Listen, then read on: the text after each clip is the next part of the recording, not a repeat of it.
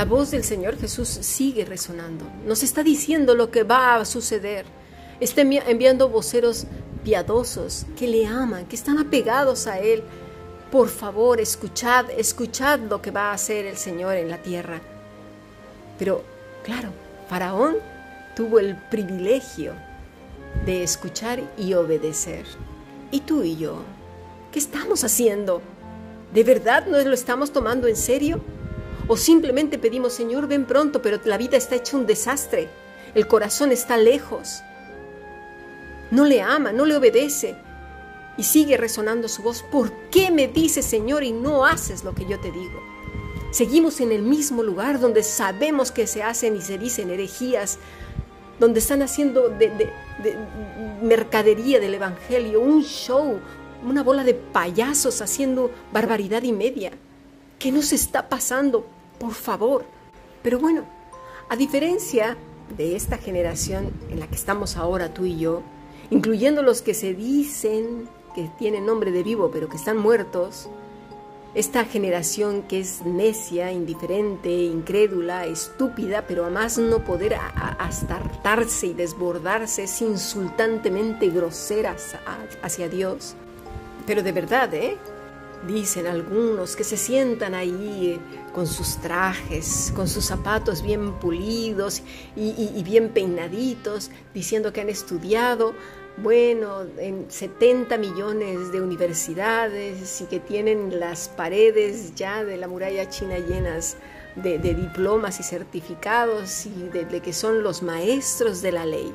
Dicen, tenemos que dejarnos de creer en supersticiones en fantasías que se andan ahí diciendo de algunos que se llaman cristianos, de hermanos amarillistas que están asustando a la cristiandad, poniéndoles nerviosos, que no se dan cuenta que esto es cíclico, esto siempre ha pasado, ¿verdad?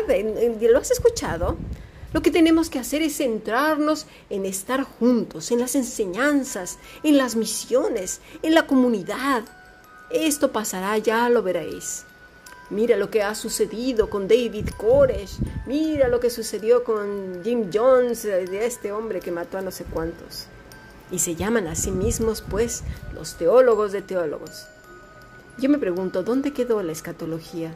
¿Dónde ha quedado el conocer los tiempos y velad porque el tiempo está cerca? ¿Dónde? ¿Por qué le dicen Señor al Señor y no hacen lo que Él dice? Son los profetas de Baal, eso es lo que son que dicen lo que la gente quiere oír. Paz, paz, paz. Aquí no pasa nada. Paz y seguridad. Mira, bien que lo dice el Señor en su palabra, cuando digan paz y seguridad. No dice quiénes, ¿eh? Solo dice cuando digan. Y esto puede ser los gobiernos, pueden ser los moradores de la tierra, pueden ser ese sector que se dice ser cristiano y no lo es. ¿Y qué dice? Vendrá destrucción repentina no tienen palabra para asegurar lo contrario a lo que dice el Señor en Mateo 24, en Lucas 21, en Marcos 13 y en toda la escritura cuando dice que lo que ha dicho va a ser de pies a cabeza, de principio a fin. Ni una de las cosas que ha dicho el Señor se va a quedar sin hacer. ¿eh? Se han vuelto oscurecedores, enrarecedores de la verdad. ¿Que no estamos viendo las noticias?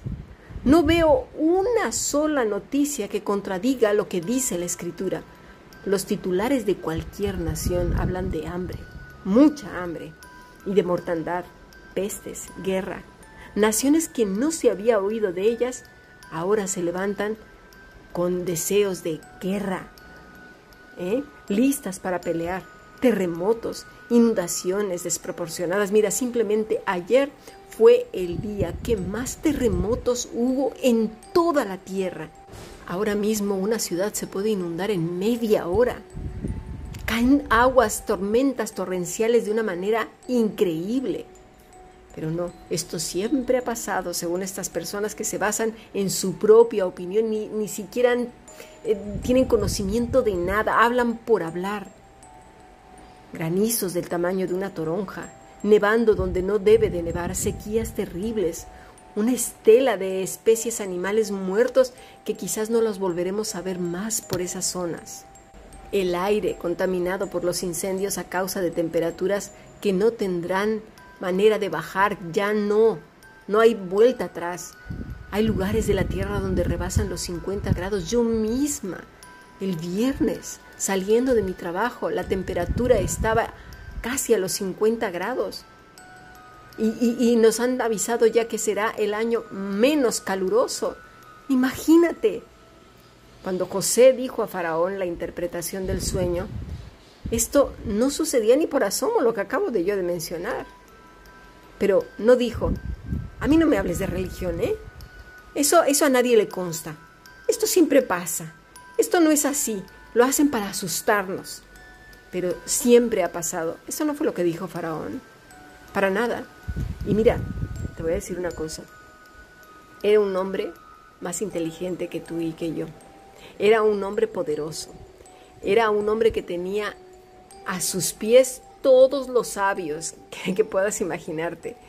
La cultura egipcia rebasaba en mucho a muchas otras. Había gente que se iba a preparar precisamente con los egipcios.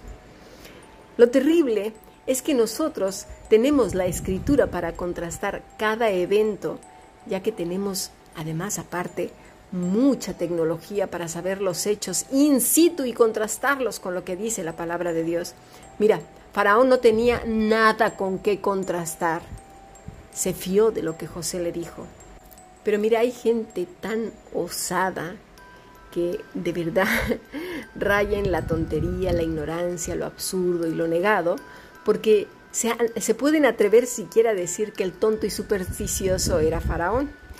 Pero nada más falta mirar la vida de esa persona y sus logros y te darás cuenta quién es más listo, ¿eh? comparando a Faraón con esa persona. Y te darás así, nada más, rapidito. A ver tú qué tienes, qué has logrado y vea la vida de Faraón y entonces ahí rapidito nos daremos cuenta quién es más listo.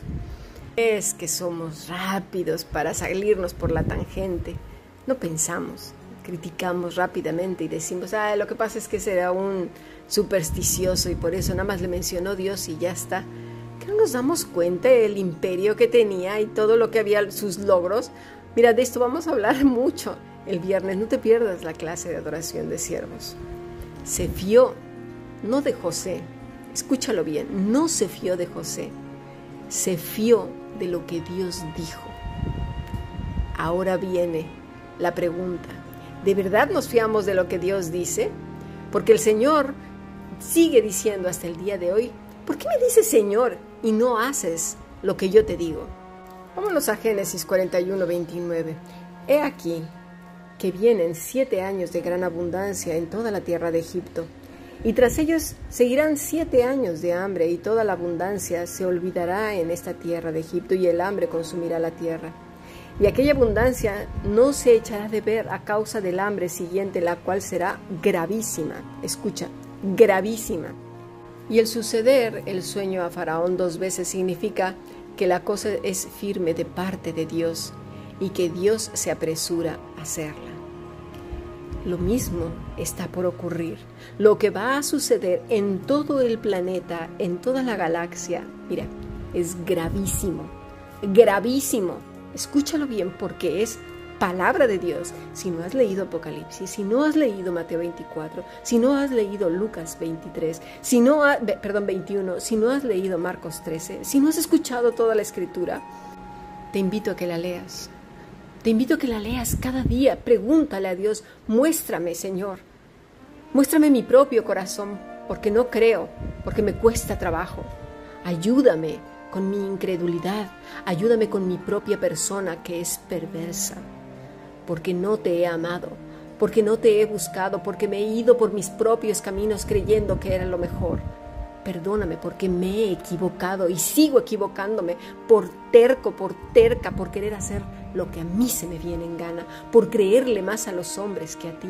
Perdóname, ayúdame en mi incredulidad.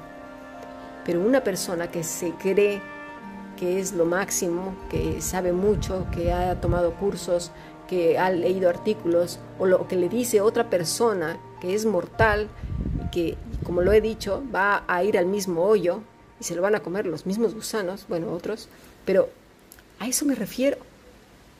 José simplemente es el mensajero. Todos los hijos, hijas de Dios, que ahora estamos anunciando lo que viene, somos como José. La única diferencia es que la mayoría, sino casi todos, no son como Faraón. ¡Qué tristeza! Aún entre los que dicen que son cristianos, ahora que tenemos el privilegio de escuchar el Evangelio de una manera fácil, todavía, todavía lo podemos escuchar. Pero Faraón no tenía los recursos que tenemos ahora. Se fió de Dios, creyó en Dios. Son como lo dice el Señor en Apocalipsis 3:16. Pero por cuanto eres tibio y no frío ni caliente, te vomitaré de mi boca. Porque tú dices, yo soy rico. Sí, yo sé tantos cursos, yo voy a la mejor iglesia de todo el planeta Tierra, porque ahí es donde nació Spurgeon, Calvino, donde nació, quién sabe quién es que somos tan tontos y me he enriquecido, dice, y de ninguna cosa tengo necesidad, porque yo ya he aprendido, porque yo sé, porque, porque yo estaba en el interior del cuerpo de mi papá y en un pequeño librito yo ya estaba estudiando las escrituras, así de necios y de ridículos somos. Sí, lo que estoy diciendo son sarcasmos, porque en realidad me da rabia y rabia porque hemos sido necios delante de Dios, falta de respeto. Nos hacemos sabios delante de Él. Queremos impresionar a los hombres. ¿De quién va a impresionar a Dios? Dice el Señor, tú dices, yo soy rico y me he enriquecido y de ninguna cosa tengo necesidad. Y no sabes tú que eres un desventurado, miserable, pobre, ciego y desnudo. Así somos cuando no estamos prestando atención al mensaje del Señor. El Señor está por venir, esta tierra va a ser destruida. ¿Que no nos damos cuenta? va a ser destruida con todos los moradores de la tierra. Y todos los que se juntan con estos participan de su rebeldía, de su necedad y ceguera, porque es como el que entra a un baño del mercado rural donde no hay ni agua ni papel, imagínate el olor. Cuando entras sientes repugnancia, que sí, pero una vez que pasa un rato, pues mira, te vas acostumbrando y pasando más y más y más y más rato y más horas y más horas, terminas oliendo igual. Dice Jesús, ¿por qué me dices Señor y no haces lo que yo te digo? ¿Por qué buscamos pretextos y pretextos? Digámoslo claro, porque nos da miedo. Tememos más al hombre que a Dios, porque a Dios, ¿sabes qué? La mayoría de la gente lo ve como un ídolo.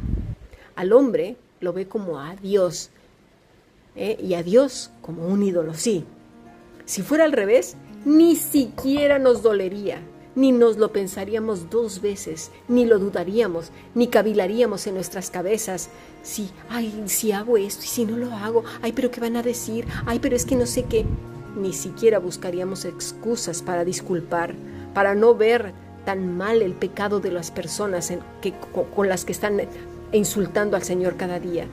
Ni siquiera lo minimizaríamos y verlo como poquito.